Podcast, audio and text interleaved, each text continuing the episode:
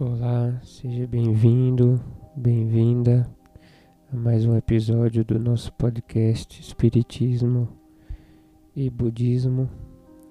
Hoje vamos tratar um pouquinho sobre o minimalismo. Podemos dizer que o que chamamos de minimalismo pode ser uma aplicação do budismo no cotidiano moderno. Ter o essencial, viver de forma simples, fazer uma coisa de cada vez, desacelerar. Fazer menos, mas fazer o que é importante. Criar hábitos saudáveis, é disso que se trata. Não devemos sentir apego às coisas nem materiais, nem imateriais. Mas para o propósito do minimalismo como meio de vida moderno, nós falamos aqui das coisas materiais.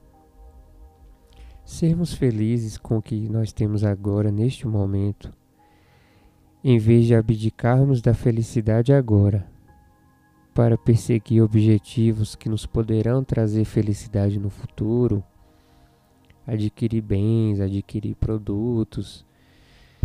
Isso tudo é minimalismo. Isso é prática budista. Buda nasceu no meio da nobreza. Porém, durante a sua trajetória espiritual, compreendeu que muitos dos bens materiais podem ser insatisfatórios.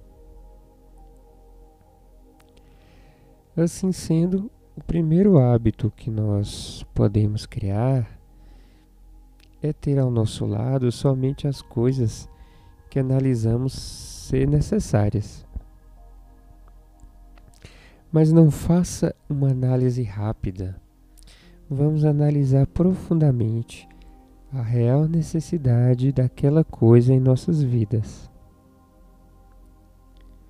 Não podemos comprar por comprar, amontoar coisas inúteis. Afinal, isso deturpa a clareza do nosso pensamento. Depois, podemos pensar na generosidade. É um ato tão nobre. Ela nos transforma de maneira muito especial quando vem do coração ela enriquece nossa sabedoria. Então, sejamos generosos, nos esforcemos para dar as nossas coisas aos que necessitam mais do que nós. Vamos fazer o exercício do desapego em favor da nossa virtude. Eu lembro que comigo, os exercícios que, eu criei vieram de uma enorme vontade de desapego e uma enorme vontade de generosidade, mas ainda faltava coragem coragem para enfrentar o ego. Então decidi começar pelas coisas mais valiosas logo.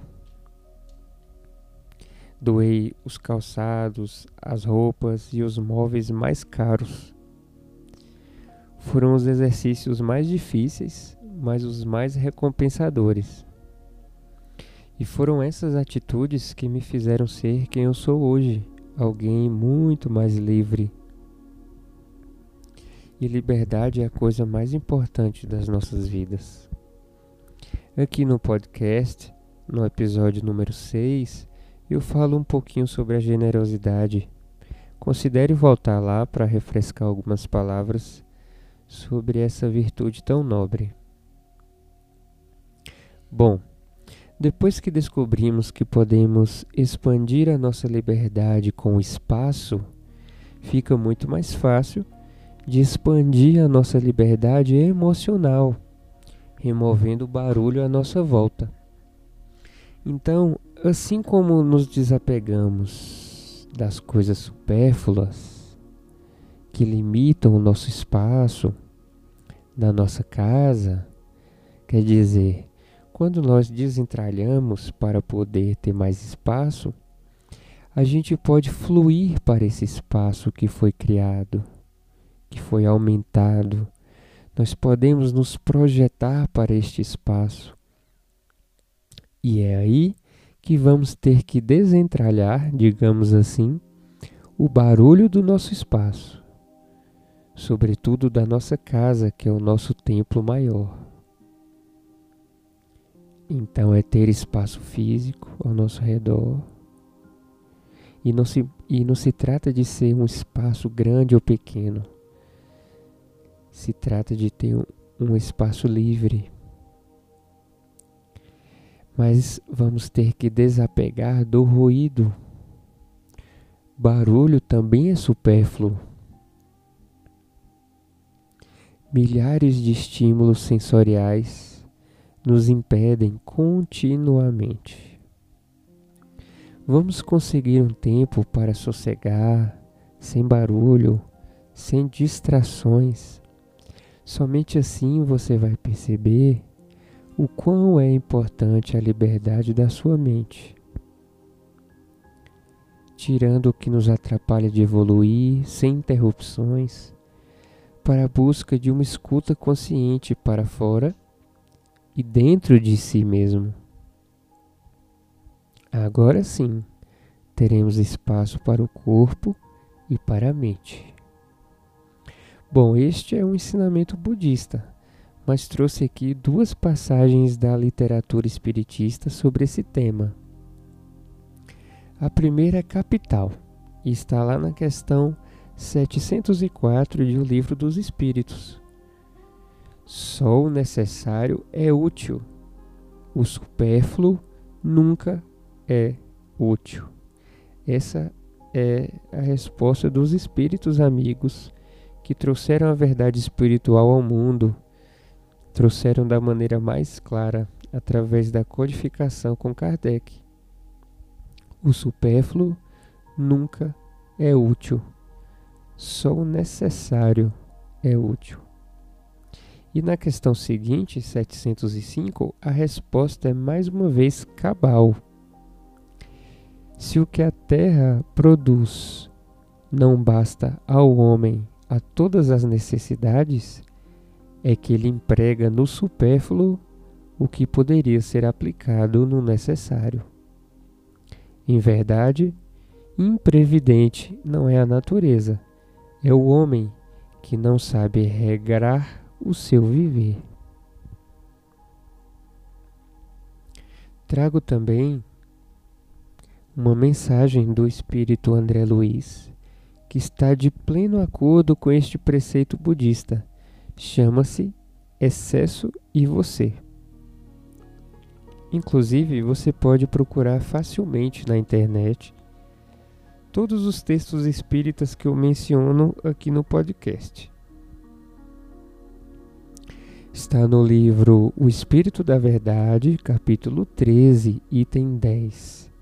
Não vou ler a mensagem inteira, mas somente a primeira parte que nos interessa aqui ao propósito do assunto abordado neste episódio.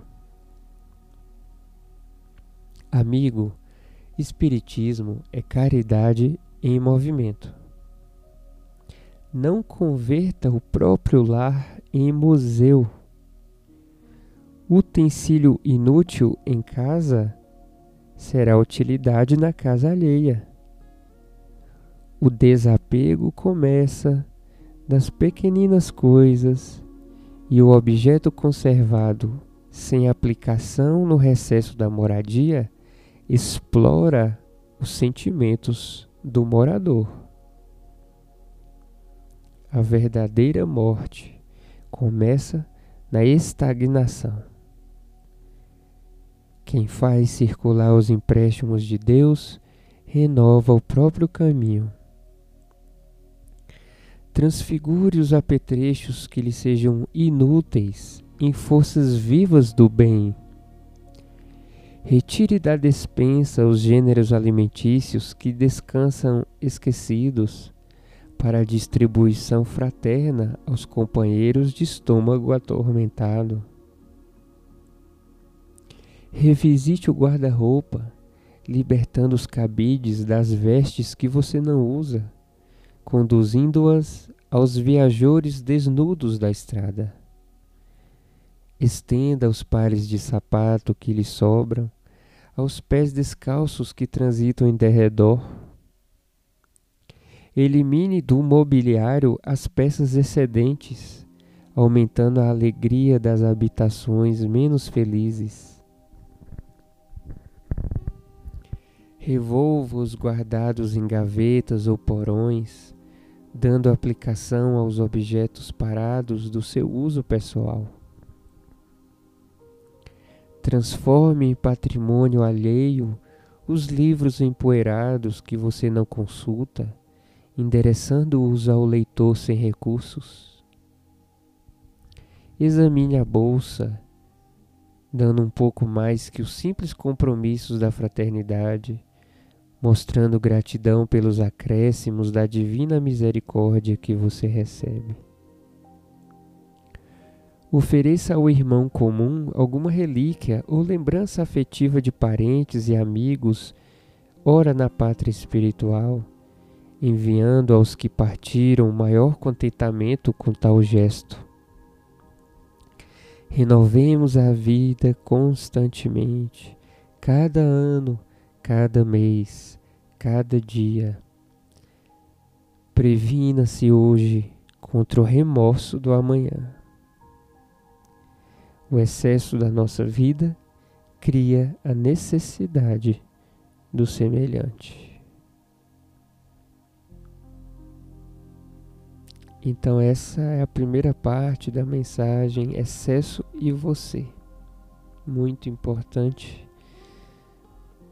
para uma reflexão que possa nos trazer os benefícios de uma nova prática espiritual que é o minimalismo. Espero que você tenha gostado. Continuemos confiantes, sóbrios e generosos.